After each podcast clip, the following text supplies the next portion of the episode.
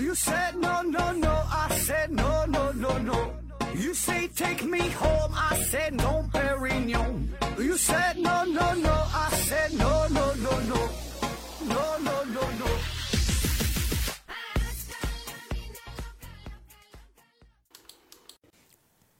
拼命探索，不计后果。欢迎您收听《思考盒子》，本节目由喜马拉雅平台独家播出。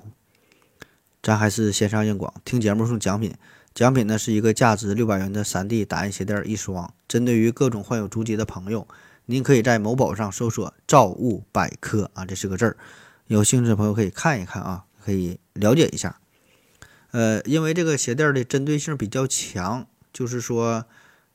一般人你抽奖的话，你中奖了可能也也用不上啊，所以呢，我们就不用抽奖的方式，而是呢采用先到先得，每期呢只能免费提供一个名额。那具体如何操作，就是现在本期节目下方留言啊，内容不限，但是呢要求以二五九幺啊，这啊这期是二六二幺了，以二六二幺开头啊，内容不限。呃，然后呢把这个留言的内容啊进行截屏。第二步呢是把这期节目呢分享在你的微信朋友圈或者是微博当中，然后呢也是截屏。第三步呢是把这以上两张截图啊发到我的私人微信啊，我的微信号是思考盒子的拼音思思考考和和子子啊，这个全拼注意注意这个这个平翘舌啊，找到这几个这个字母，然后给我发过来，然后一定要说一声我想要鞋垫儿哈，我想要鞋垫儿啊，否则呢就会按抽奖活动进行处理。注意每个人只能选取。一种参与活动的方式，就是说你想参加要鞋垫的这个活动，你就不能参加抽奖；你想参加抽奖的活动，你就不能要鞋垫啊，你只能选一种。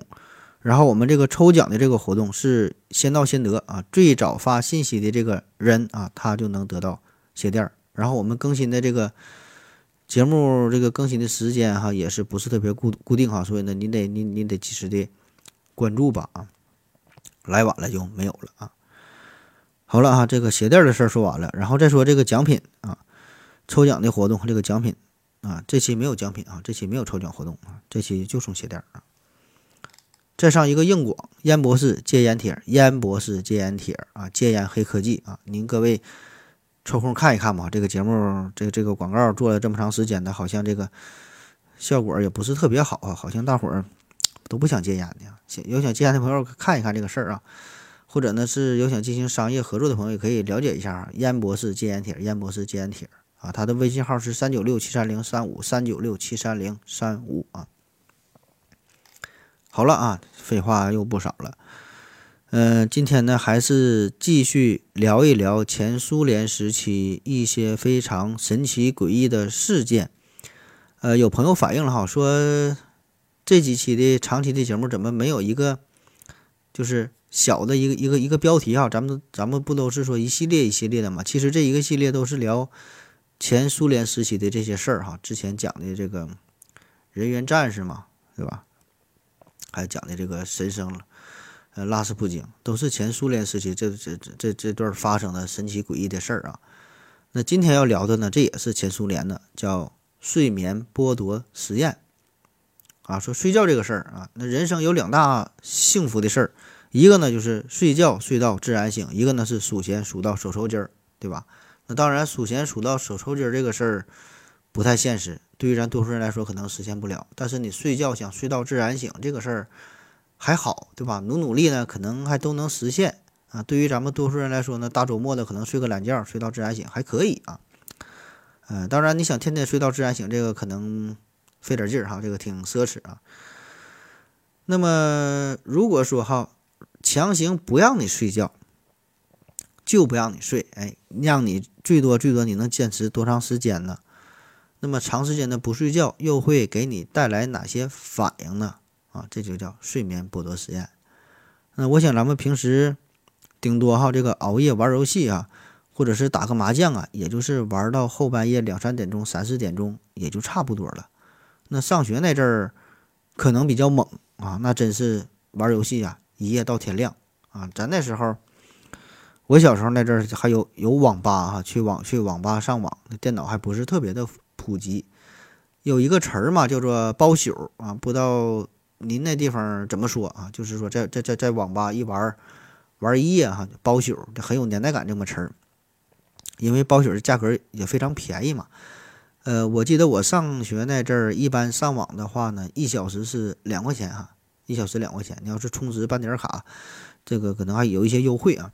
那如果是包宿的话呢，一般就是晚上啊，八九点钟，有的是九十点钟到第二天早晨七八点钟啊，这么长时间，大约呢就是十块钱，有的更便宜，有八块呢，还有五块的啊，很便宜。包宿，特别是世界杯期间呢，看看球啊，哎。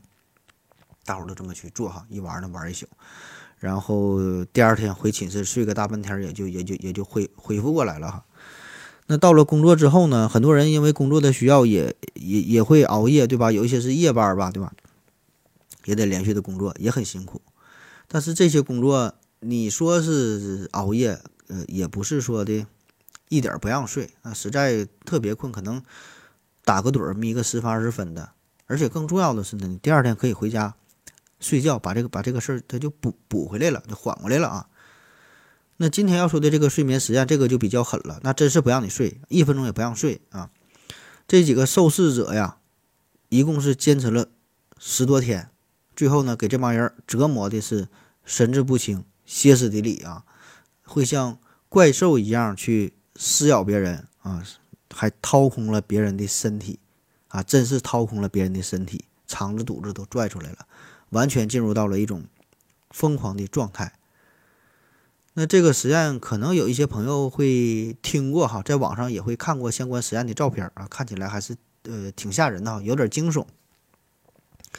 那我们今天呢就重新梳理一下这个前苏联时期的这个睡眠剥夺实验啊，然后呢咱再讨论一下说这个睡眠呢对我们的重要性，以及呢在现在这个电子产品特别泛滥、娱乐项目众多的。这个时代啊，我们如何去科学的熬夜啊，最大限度减少熬夜给我们身体带来的伤害？如何更加去合理的安排自己的作息时间？如何快速的睡眠啊？聊聊睡与睡觉有关的这些事儿啊。下面呢，正式开始。嗯，这个实验呢是在一九四零年进行的，当时呢这是正处于二战期间吧，四零年对吧？那么苏联人呢就。为了战争的需要，就研制出了一种叫做尼古拉耶夫的气体，啊，英语呢叫做尼古拉耶夫 gas 啊。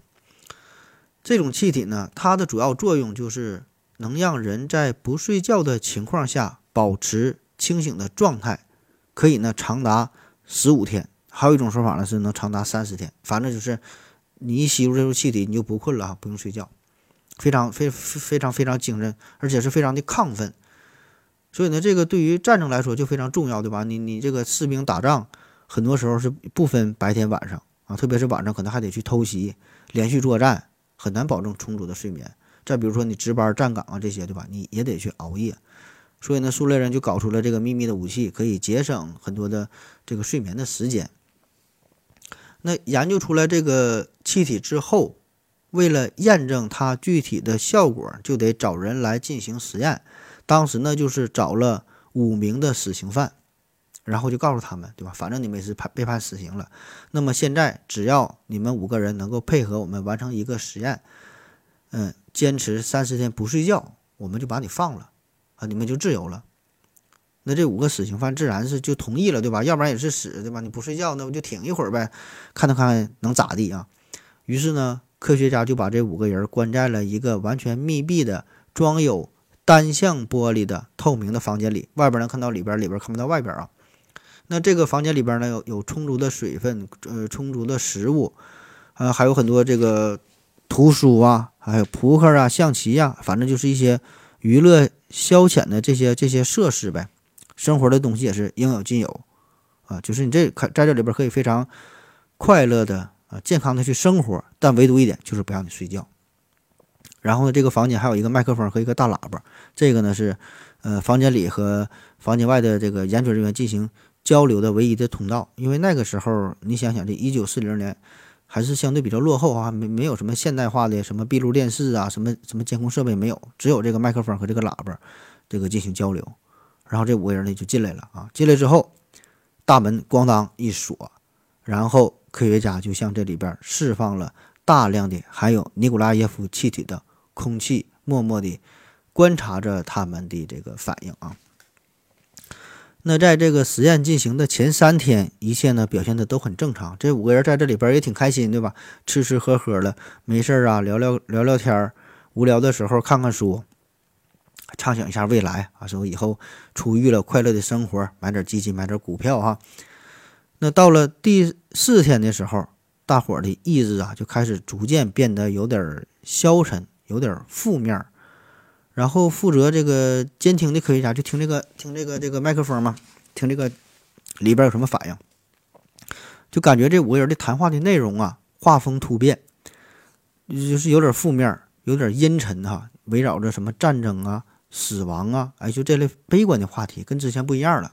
大伙的情绪呢也开始变得非常的焦躁不安、暴躁如雷，呃，经常呢这两个人可能就会毫无原因的就开始互相谩骂啊、吵架。啊，甚至动起手打起来了。他们还会对着麦克风疯狂的尖叫啊！也有人呢试图要逃出这个实验室。那到了实验进行的第六天，这五个人呢就变得完全沉默了，也不再交谈了，而是呢偶尔呢会自言自语啊。有的呢是不停的去抱怨哈，就说自己后悔了，不应该参加这个实验。有的人呢开始说胡话啊，也不知道自己在说啥啊。就有的人还会突然嗷的一声开始唱歌啊，反正就是。都不太正常。那再再提醒大伙儿一下哈，就这帮人在这个里边，呃，生活设施啊，就吃喝东西都有，不让睡觉哈，有这个尼古拉耶夫气体啊，不让他们睡觉，一直就是坚持了六天。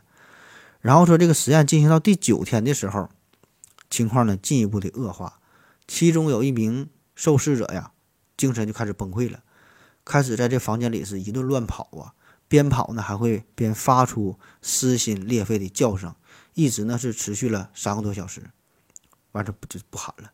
为啥不喊了？因为他喊的自己这个声带呀，已经是严重的撕裂受损，你这想喊也发不出声，只有重重的这这这种呼吸声、这种喘息声啊。但是呢，但是呢，他还是张个大嘴，试图呢发出一些声音啊。那另外这四个人对他这个表现是一点兴趣也没有。他们仍然是对着这个麦麦克风嘀嘀咕咕的，也不知道在说啥。那不久之后，另外一个人也像刚才第一个满屋奔跑这个人一样，也是开始吼叫着。看那个意思呢，也是想要用尽全身的力气，发出最大的尖叫声。那这时候呢，麦克风前的另外两个人呢，突然也不说话了，而是一前一后的走到了椅子前边，然后拿起了这个椅子上面放的一本书，把这个书啊。一页一页很完整的撕了下来，撕完之后，用自己的排泄物把这个书啊一页一页的涂抹上，接着呢，再把这些这些这些纸张平整的贴在了房间的单向玻璃上。刚才不说了吗？这是一个单向透明的玻璃，外边能看到里边啊。他就把这个玻璃就给挡上了。那么这样呢，外边的研究人员就看不到里边的情况。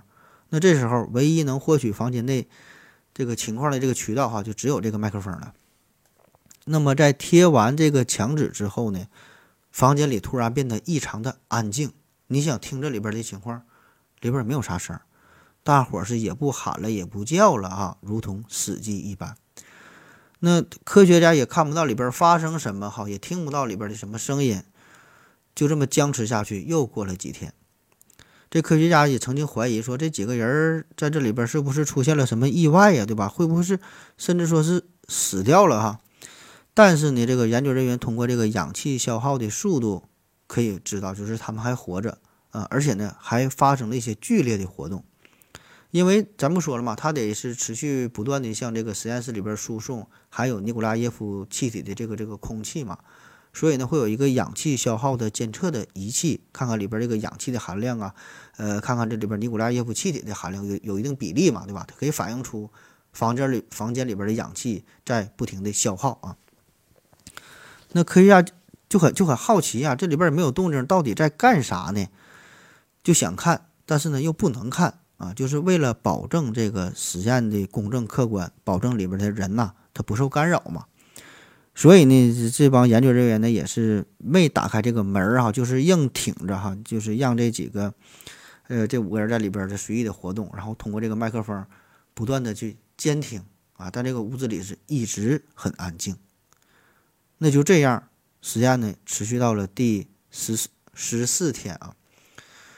那这些人就有点担心了，对吧？你这么长时间，感觉有点不对劲儿啊，得得得采取一些措施了。然后研究研究人员就就通过这个传声器啊，就对对里边喊啊，说的我们要打开房间了啊，请你们躲在远离门口的墙边上，你们都给我平躺下来，大伙儿都不许动啊，否则我们就开枪了。如果你们都能服从的话啊，我们呢将释放其中一名的实验者哈，你们都得听话啊，连说带吓唬呗啊。可是呢，万万没想到，这个监听器的另一端就传出了极其平静的声音，就那五个人呗，他就说：“我们不想出去，我们已经不再需要自由了。”那听了这个话，那研究人员就完全就惊呆了，就听这个语气，听他们说话的内容啊，就感觉这帮人已经是不太正常了，就很想冲进去看看到底怎么回事儿啊，然后也想把他们给给给拯救出来。但是呢，另一方面呢，他们也害怕，就这五个人呢会有一些过激的行为，这个场面怕控制不住啊。于是呢，就紧急联系了当时的这个前苏联的军方啊，调派来了很多的特种兵。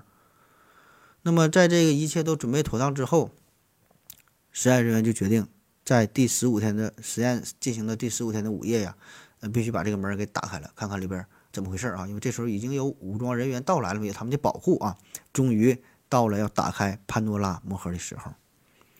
那于是呢，这些实验人员呢就逐渐把这里边的尼古拉耶夫气体呀，呃，逐渐的替换成新鲜新鲜的空气啊，就是不再释放这个尼古拉耶夫气体了，那含量逐渐逐渐下降啊。就是因为这实验呃科学家要进去嘛，对吧？就是确保其他人员的安全可以正常呼吸嘛，就替换掉了。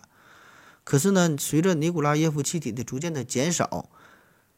监视器里边就听啊，听着监视里边这个声音不太正常啊。仔细听，原来呢这些受试者在不断的哀求，就说呀：“求求你们了，不要替换掉房间里的这个这个气体啊！”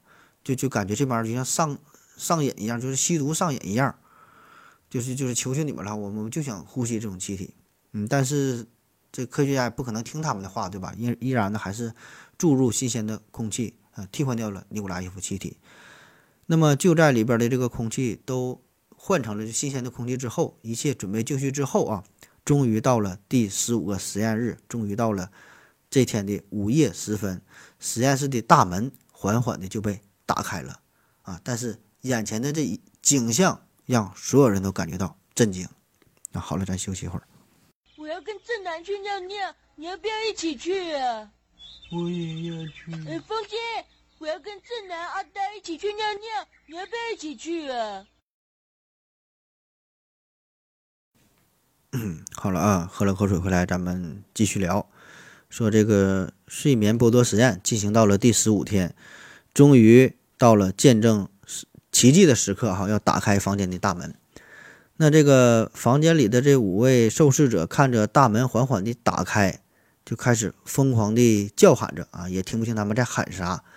那这五个人啊，已经不再是人的样子了，他们身上遍布了伤口，啊，伤口还在往外滴着血，有的呢，甚至还能看到这个骨头直接露在外边，还是露出了内脏啊。然后这个实验员仔细数，这是四个人哈，少了一个啊，原来是五个人，少了一个。那环顾四周之后，就发现，在房间的角落里还躺着一位，很明显，这位啊。应该是已经死了啊，因为他的内脏啊，他这已经被开膛破肚了，整个人也是变得血肉模糊。那你要说这不是一个人的话呢，大伙儿也没啥反对意见哈，就是因为之前知道他是五个人，所以呢推测出这应该也是一个人啊。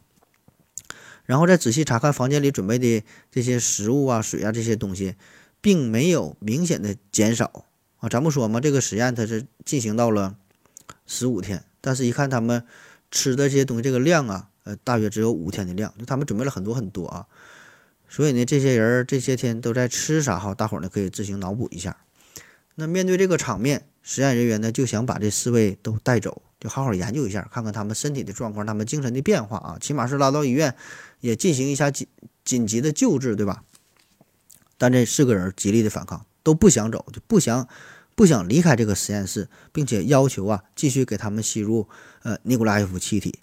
甚至呢，还和这些呃士兵是发生了强烈的冲突。那其中一名受试者在大家面前就眼睁睁的瞅着，他就把自己的脾脏就给掏出来了，硬是往下拽呀，然后马上就淌了一一地的血。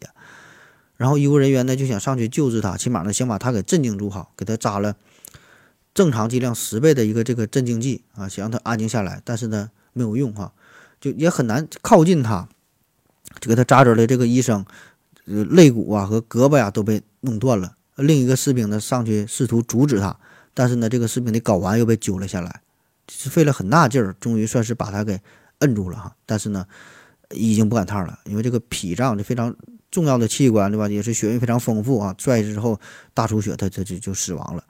那么在他倒在地上之后，还呼喊着要吸入尼古拉耶夫气体，说挥舞着双手啊，那就想极力的反抗啊！这个场面自行脑补。那剩下这三位呢，也是在拼命的抵抗啊，就不想出去嘛。那最后呢，是牺牲了五名士兵，才把这三个人啊，算是给制服住，送到了军方的医疗基地。那这一路上呢，他们也是不闲着，就是说要尼古拉耶夫气体啊，也也让我呼吸，又不想睡觉，如何如何。那把这三位算是制服之后，再仔细一查看，就发现他们身上有大片大片的肌肉、皮肤的缺损，都是这种撕裂伤。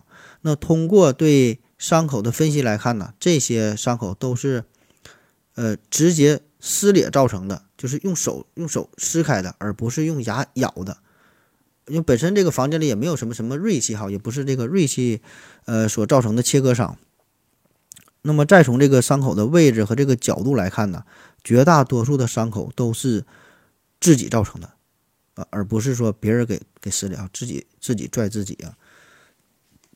那更加诡异的是，这三位实验对象的腹部器官都受到了非常严重的破坏。就这个这个这个肠子堵着，咱说啊，这已经都不太完整了。呃，胸腔啊还好啊，就是这个心脏和肺脏，这个还在原来的位置啊。当然，这要是没有的话，他他他活不了了。但是这个连接着肋骨的皮肤啊，大量的这个肌肉啊，也都被撕开了啊。有的人这个这个肺子啊，就随着呼吸可以看到这个肺脏，隐约看到肺脏的这个活动。这三个人当中呢，受伤最重最重的那位呢，是最先被带到了手术室进行抢救啊，就准备把他能找到的还能有用的这些器官呢，重新放回到身体当中应有的位置上啊。那手术这事儿正常都得先打麻药，对吧？用一些镇静剂让你安静下来，用一些麻药。可是呢，这个人对所有的药物都完全的免疫，起不到任何的效果，就都没有反应，反倒是越用药他就越兴奋，而且这位咱说的他力大无比。他还挣脱了约束带，当时呢找了两个二百多斤的这个俄国大汉呢，这都摁摁摁不住，哈，费老大劲了。最后实在没办法，这个麻醉师把手术上手术室里边就所有能找到的药物都混合在一起，给他推了进去啊。这回呢，他算是老实了啊，心电图都拉直了啊，就直接给干死了啊。那经过进一步的测量，发现就是这个人他血液当中含有普通水平三倍以上的。氧气的含量，呃，推测呢，这就应该是这种尼古拉耶夫气体所带来的结果。那么，在他最后的生命最后的阶段，还在拼命的挣扎哈，最后他的骨骼呀、肌肉啊，也都是严重的损伤。呃，这些呢，也都是完全超出一个正常人能够做出的举动。那第二个幸存者呢，就是刚才说的这五个人当中哈，呃，最开始喊破喊破喉咙那位哈，喊破喉咙哈，破喉咙，破喉咙。他这个声带已经是严重的撕裂了嘛，所以呢，你跟他说话也很费劲儿哈，他也很难清晰的表达自己的意愿，他他也说说说不出来了啊。那唯一的反应呢，就是晃脑袋哈，用晃脑袋来表示自己的意愿。这个旋转的范围可以达到三百三十七度哈，基本是转了这么一整圈儿。那么他被带到这个手术室啊，也是进行这个手手术嘛，要进行手术。那主刀的医生就问他说：“我要给你做手术了哈，不打麻药行不行啊？”这大哥直接把脑袋。转过去朝向自己背后了哈，那当然是不行了。但是他就是客气客气跟你这么一问哈，麻醉师真的就没给他打麻药啊，因为根据第一个人的经验，打的少了不管用，打的多直接给干死了，所以呢那就不打了啊。虽然没打麻药啊，这位大哥呢也没觉得疼啊，他整个这个手术过程还是挺配合，就是躺躺在那个地方，呃，手术医师呢给他进行了这个腹部脏器的修复的手术啊，皮肤重建的手术。整个手术呢持续了六个多小时啊，他也没有什么反应，就搁那块躺着，随便你嘎。完旁边的这个器械护士啊，偶尔呢跟他有几次对视啊，看到他的嘴角是微微向上啊，露出了非常诡秘的微笑啊，差点把这个护士啊给吓晕了。那手术终于完事儿了啊，这位幸存者呢就对这个医生使劲的喊，好像要说一些什么哈，但是呢没法清晰的表达嘛。医生呢就叫人拿着这个纸和笔，让他在纸上写字儿。然后这位大哥呢写了三个字哈，接着切啊，当然写的是俄文啊。那最后一个幸存者呢，也是做了类似的修复的手术啊。他在手术过程当中呢，过程当中呢是一直不停的哈哈大笑，就感觉每一刀啊，刀刀都切在了他的痒痒肉上哈，越切他他越笑啊。然后一直也是呼喊着，就就就要这个尼古拉耶夫气体啊，这个这个不要停哈，就要要让我让我呼吸啊。然后研究人员就试着问他说：“你们为什么要伤害自己？为什么要？”撕扯自己的内脏，撕扯自己的肌肉呢？啊，为什么要呼吸这些气体呢？啊，他们说我必须要保持冷静。哎，听不懂是什么意思啊？那在这个手术结束之后，这三个人呢算是保住了生命。那么下一步要如何去处理？给他们放在哪儿？哈，大伙儿呢又不知如何是好。当时这些研究人员也是一脸懵逼哈，不知道咋办了。然后有人提议说，这三个人看起来是比较危险啊。所以，要不如咱们就给他实行安乐死吧。这这这一说，给这个手术医生气坏了。我他妈费这么大劲儿，好花了好几个小时给他们做完手术，做完了，你干我安乐死？那我那我那我直接给弄死他得了呗。我我我我还整他干啥的吧？那咋整哈？这这玩意儿留在外边也很危险，所以呢，暂时确实没有什么好的办法啊，只能把他们又放在了原来的房间里啊。但这回放进去之后呢，并不要求他们。保持清醒，也不再释放尼古拉夫尼古拉耶尼古拉耶夫气体，而是说允许他们睡觉，愿意干啥就干啥啊！而且这回呢，还在他们的脑袋上面连接了脑电图，随时呢可以看看他们这个这个脑电波一些反应啊。那这三位回到了这原来的房间，就非常的高兴嘛，对吧？然后其中有一位大哥呢，还哼着小曲儿啊，今天是个好日子，心想的事儿都能成啊。那么通过这个脑电波的监测来看，这三个人脑电图啊，大部分还都是正常的。那这三个人当中呢，其中有一个人进入房间之后，马上倒下就睡着了，可能是实在因为太困了吧。那他睡着之后，马上他的脑电图就就立即呈现出了进入深睡眠的状态啊。咱正常人都得是有一个逐渐睡眠的一个一个过程，他马上就是一个深睡眠。这这这个这个脑电波哈，那么接下来呢，就表现出了一些。无法解释的非常诡异的一些曲线啊，大伙儿也都没看过哈。后来有人分析啊，这个曲线好像是遭受过很多次脑死亡留下的痕迹。那还没等研究明白，很快这位大哥心脏就停止了跳动啊，这人就又完蛋了啊。那说刚才哼着小曲的那位大哥，那么他在这个房间里边待了一会儿啊，又开始大喊大叫，他的这个脑电图啊和刚才。睡着的这个死亡的那个人表现的一一模一样哈，也是这个医生从来都没见过的曲线。那为了安全起见哈，这不就剩剩下两个人了吗？对吧？研究人员呢就打算把他们分别带到封闭的实验室进行研究，以免他俩呢互相伤害啊。那么就在要二人要分开的这一瞬间，就无障人员押运嘛，把他分开。那就在分开的这一瞬间，其中那个哼着小曲的大哥就。一下子挣脱了出来，然后呢，抢了其中一名士兵的这个手枪，拿起来对着另外那个幸存者一枪毙命，正中眉心，然后口中还喊着：“我不会和你们这些人关在一起啊！”然后又说了一大堆别人听不懂的话，说什么。我们是你每晚在床上的躲藏。我们当你去，我们不能跟随着夜晚的什么避风港的我们，潜入到沉默的麻痹。我要接近自由的我们，就就说的根本就是乱七八糟，听不懂说啥。那最后这一位幸存者呢，就被带入了一个完全封闭的秘密的实验室啊。最后的研究结果如何，这个就我不知道了。这个这就这个数据就没有了。那么以上的这个就是关于这个实验的。全过程啊，呃，大伙儿也可以看一下节目下方的相关介绍啊，这里边有一些图片的展示，呃，这个图片不是特别清晰哈，也不是太大的图啊，看起来比较模糊不清啊，这个我是故意进行这么一个处理，呃，因为确实有几张图片可能是比较惊悚，呃，容易引引引起大伙儿的不适啊，所以呢，故意进行了一些技术上的处理，大概了解一下这个情况就 OK 了。那么胆子大的朋友，对这个事儿比较感兴趣的朋友，你可以自己搜索一下，你在网上随便一搜，呃，苏联睡眠剥夺实验，很容易就能找到相关的照片啊。那再温馨提示一下，很可能会引起强烈的不适啊，慎重观看，慎重搜索啊。那好了哈，介绍完这个实验，大伙儿一听，不知道您感觉如何哈？这个事儿哈，到底是咋回事？它是不是真的呢？呃，如果您有条件的话呢，你可以在这个谷歌上搜索一下苏联睡眠实验。结果呢，就是在二零零七年之前呢，嗯，没有任何相关的信息。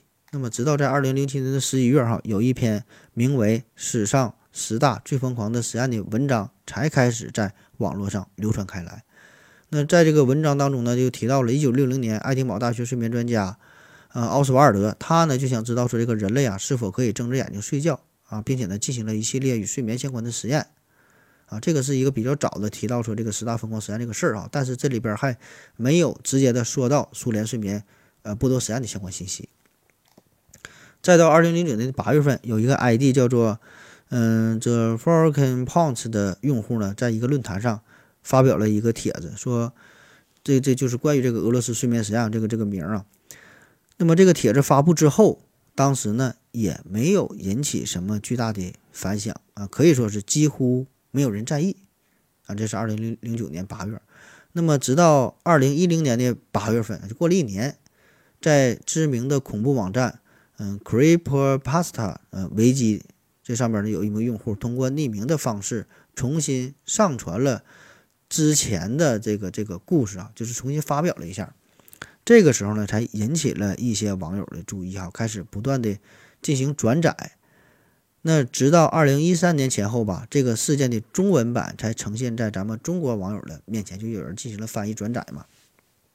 呃，也就是就是直接对之前转载的这个 Creepy Pasta 这个上面的一个一个一个译文哈，这个 Cre Cre Creepy Pasta 这是。嗯，非常有名的一一个一个，算是一个恐怖的网站哈，就是这上面收录了一些，呃，类似于什么什么都市传说呀，一些令人恐怖的、不安的、惊悚的这类的故事啊。那么在这之后哈，在中文其他一些网站上，包括说在知乎啊一些贴吧上边哈，这个关于苏联睡眠实验这个话题才开始慢慢的火起来。那实际上哈，这个苏联人从来没有做过相关的这种睡眠剥夺实验，更没有什么尼古拉耶夫气体啊。你就可以在这个 Creep 可可 Creep 可 Creep Pass 它这个这个网站上，可以看到很多类似于什么前苏联的、纳粹啊等等这些呃变态实验以这个为主题的小小说哈，很多很多，可以说是多如牛毛啊。如果您对这个感兴趣，可以自己上去看一看这个这个相关的这个文章这些内容。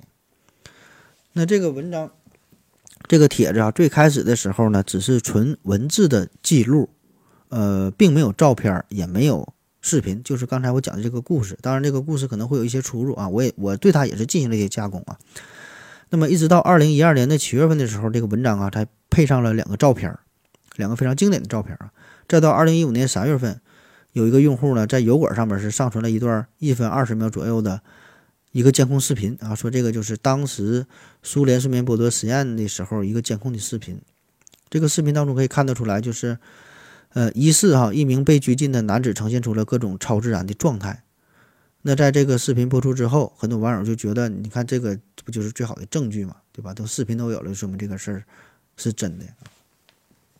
所以这个时候，你看有文字呃，有照片，又有视频啊，有图有真相，这就让睡呃苏联睡眠剥夺实验这个事儿啊越来越火啊，越来越真啊。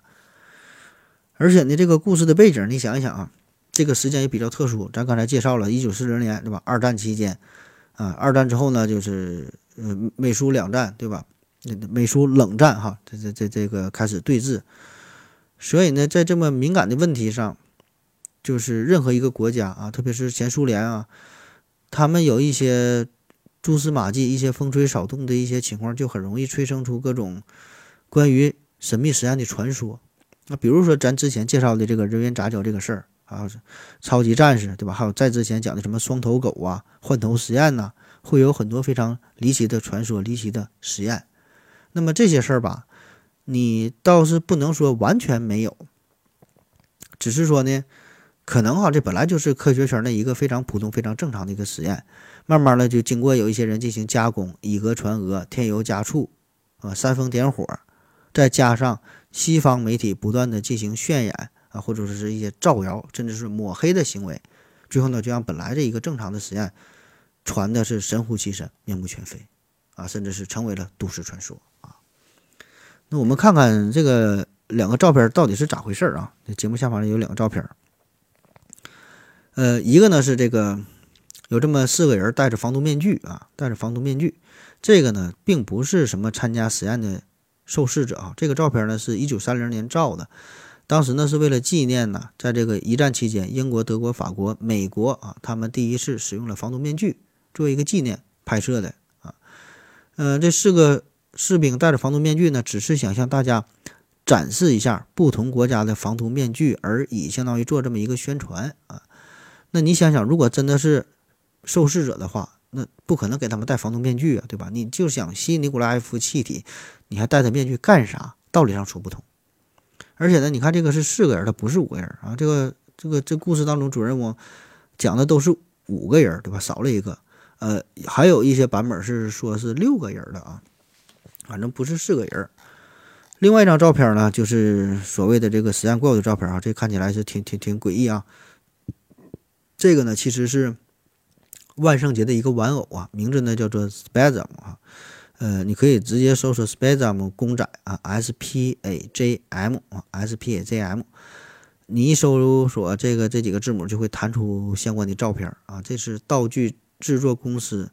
呃，Morbid Enterprises 啊，反正就是这么一个公司吧。他在二零零五年的时候推出的一个万圣节的一个玩偶的造型，然后呢，就有人呢对这个原始的版本进行了一些加工，PS 啊，加上了什么黑白滤镜啊，进行了一些像素化的处理啊等等，就有了今天这副的模样哈。看起来呢，确实是呃有点诡异哈，有点恐怖。至于说这段视频是咋回事呢？这个是呃源于呢一部叫做。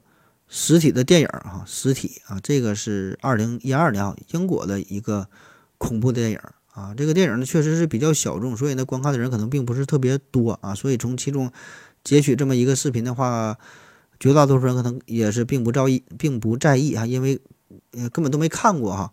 这个实体这个电影讲的是啥？就是这个节目摄制组啊，在一个森林当中，一个建筑物里边啊，经历了一些超自然的。恐怖的经历啊，就这么回事啊！有兴趣的朋友可以看一下，并且呢找试着找出其中的这个片段啊。好了，咱再休息一会儿。我要跟正南去尿尿，你要不要一起去啊？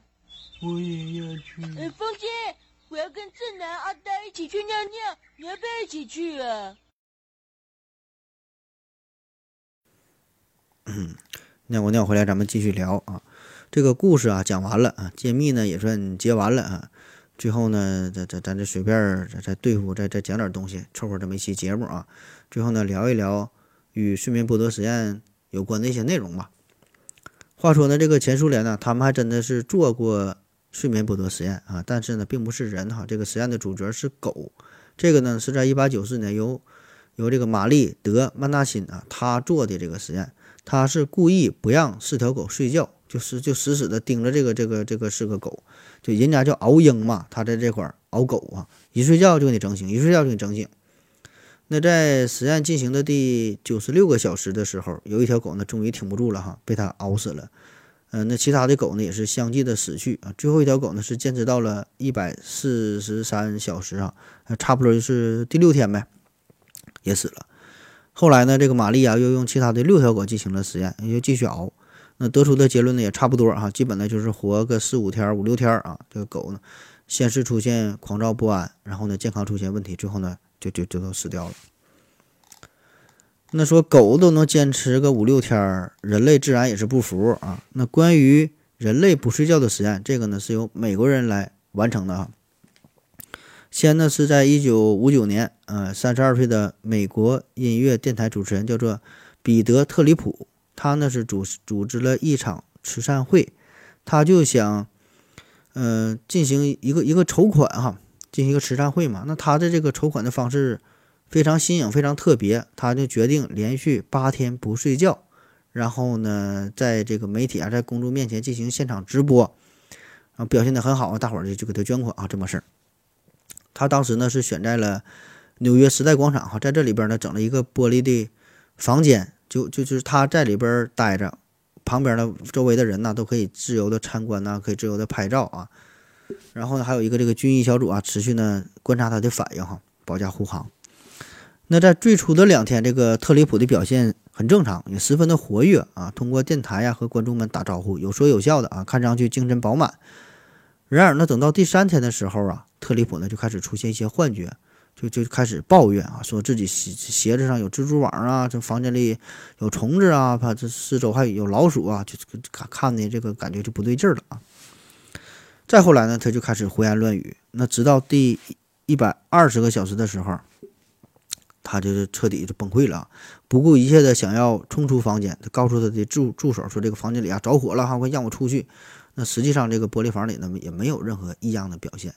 那在医生检查之后，特里普呢是呃终于又回到了里面啊，因为没到时候嘛。那终于熬到了第八天哈，这个特里普是开始破口大骂了哈，就是完全失去了理智，还控诉周围的人呐，说想要谋杀他。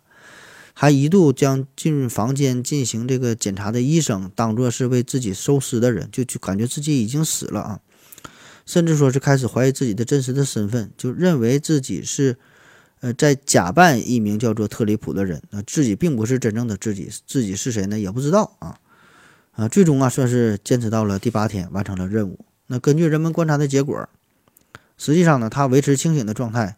仅有四十八小时而已，就是第三天之后，他完全是处于一个疯癫的状况啊。那在他出来之后啊，一下就睡了十多个小时，身体的机能才是逐渐的恢复啊。但是他对于他的头脑啊、神经啊，是留下了永久的后遗症，就脑部呢有个永久的损伤。这个特里普的妻子说，她的丈夫啊开始变得喜怒无常，非常抑郁，跟原来的不一样了。那么几年之后呢，他是卷入了一场举世瞩目的。金融丑闻当中失去了工作，同时呢，婚姻呢也开始破裂啊，很不幸。那可以说，这个特里普呢是用自己的生命去冒险，测试出了人类不睡觉的一个极限啊，也是创造了当时的这个吉尼斯世界纪录啊。那他用生命换来的世界纪录，只短短的也就是保持了四五年，很快呢就有人将他打破啊，这个。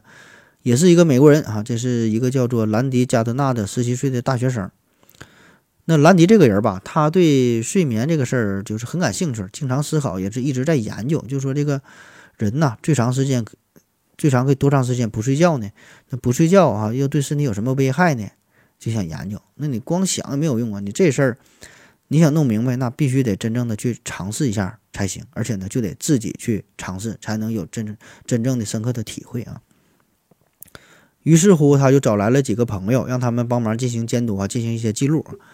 那最终的结果，他是从一九六三年的十一月二十八号啊，坚持到了一九六四年的一月八号，连续呢是二百六十三个小时十二分钟，大约也就是十一天哈，没有睡觉。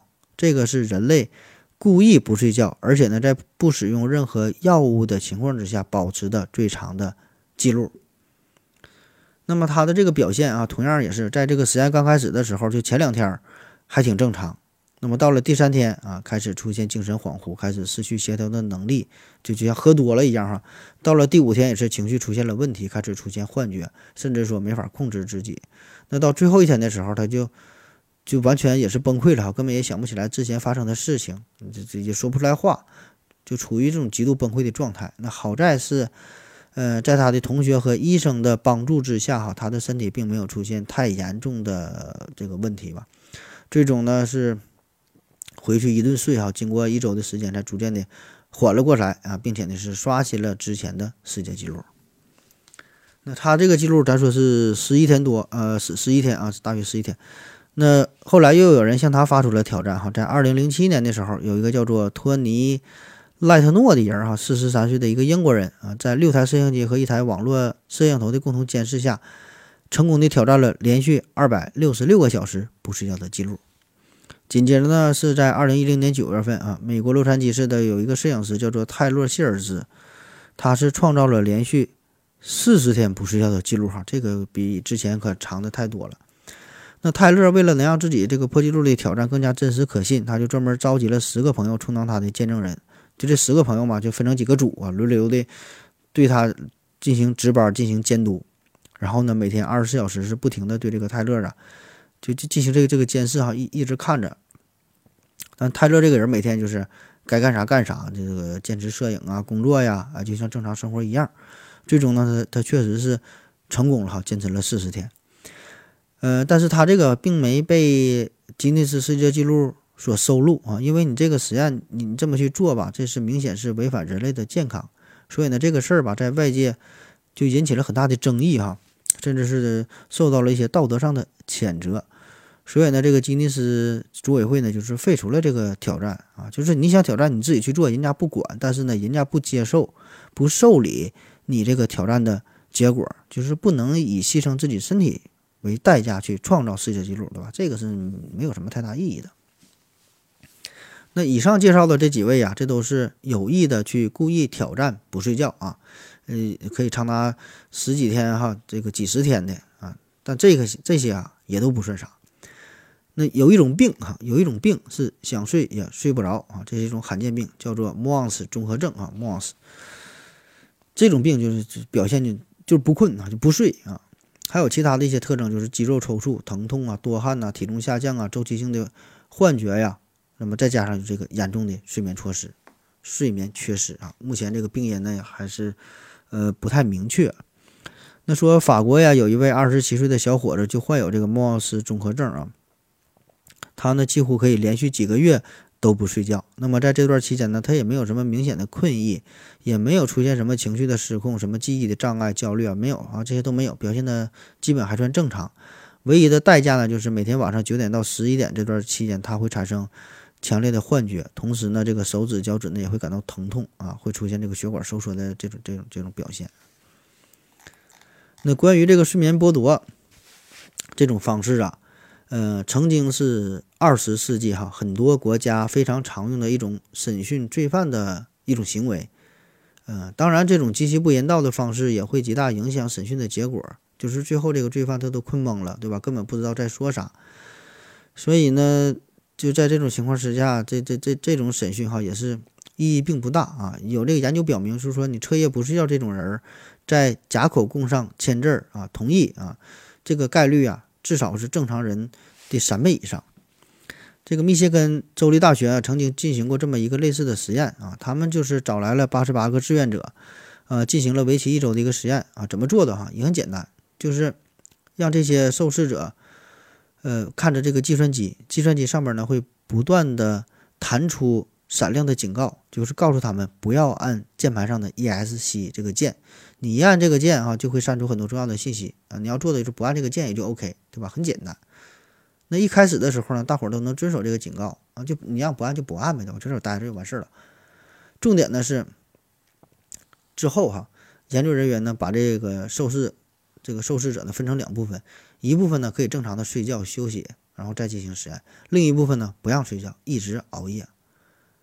那么再到第二天哈，这个受试者。这两组哈，分别呢也是在面对着这个计算机，啊，再后来就是带到了这个小房间当中，然后呢，实验人实验人员啊，就对这个受试者就说：“你是不是已经按下了 ESC 这个 E S C 这个键哈？这个我们已经看到了，你现在就得在这个承承诺书上签字啊，你已经犯错了啊。”结果呢，就是这些二十四小时没睡觉的人有一半签字了。实际上他们都没按，对吧？这都没按，而那些睡眠充足的人死活不承认，因为他确实没按，他知道自己没按啊。当然，这个实验这个说服力也不是特别强啊。毕竟你按 E S E S C 这个键和承认杀人放火这种严重的犯罪犯罪活动性质不太一样，对吧？差的很多啊。但是这个实验也可以给我们提供一些思路，就是当人类的大脑处于睡眠剥夺状态的时候，提供虚假信息的。这个这这这种事儿哈，就就更容易发生啊，也就意味着说，人在睡眠严重严重不足的情况下，你的记忆力、你的判断力、你的决策能力等等等等啊，这些认知能力都会受到严重的影响。那说，既然睡眠这事儿这么重要，那我们怎么去睡觉呢？哈，怎么去睡觉？哈，就感觉感觉大家伙儿这么多年都白活了，一直没睡明白。那相信大家都听过一个说法，说这个睡觉咱要保持八小时的睡眠，只有这样这样才能保证精力充沛，对吧？容光焕发啊，睡眠八个八个点儿。那其实每个人睡眠的时长，这事儿哈就并没有明确的答案。所谓八小时的睡眠呢，只是说这是大伙儿睡觉的平均的平均时长而已，这是取的一个平均值，并不是说非得推荐你也得睡。八个小时才行，啊，这完全是两个事儿。就好比说，你所在的城市平均的这个月收入是五千块钱，这能说明啥哈？这只是对客观事件一个描述。有的人比五千多，有的人比五千少，平均的是五千，并不是说是推荐你，或者是说要求你，呃，说你一个月必须挣五千块钱才行啊？不是啊，你可以赚的比这个多，也可以比这个赚的少，只要你自己。觉得舒服，自己活得开心快乐就 OK 了。人家给出这个数值，只是让你做一个参考而已啊！你可以自己对比一下，自己评估一下，然后结合自身的情况，看看自己怎么去做。那睡觉这事儿就是嘛，他这个个体差异性会极大。你有的人，你看他一天睡五六个点儿，照样精神矍铄，够用了。你让他睡得太多，他也睡不着，反而呢躺那会儿他更难受。有的人每天晚上可能得睡九个点、十个点，中午呢还得睡一两个点儿。对吧？他他不睡，他真困，他真难受啊。所以呢，你这个睡觉的时长啊，睡的多少啊，无所谓啊，不重要啊，自己觉得够用就行。我们每个人说到底睡多长时间合适，有很多因素的影响啊。你这个与你的基因有关啊，与你的工作有关，与你的生活的状况有关。所以说这个问题你不要问别人，更不要上网上去搜索，最应该问的就是你自己啊。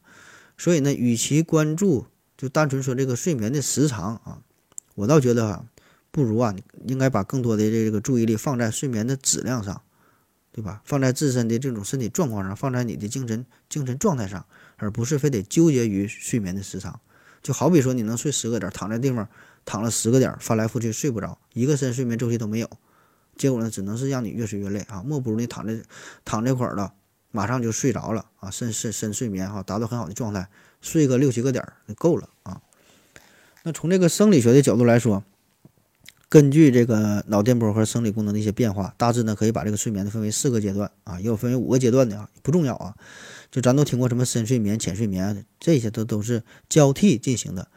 那么如果你没能进入到这个快速眼动对睡眠期，啊，或者是说你在进入快速眼动睡眠周期的时候，到这个阶段很快就被吵醒了，就被打断了，一直没能完成一个有效的快速眼动睡眠的周期的话，那么这个睡眠质量就不太高，啊，整个人也会感觉非常的疲惫，其实就跟你没睡一样，对吧？所以，如果你经常是这样的话，就会出现哈，是甚至说之前那种就是睡眠剥夺实验当中的现象。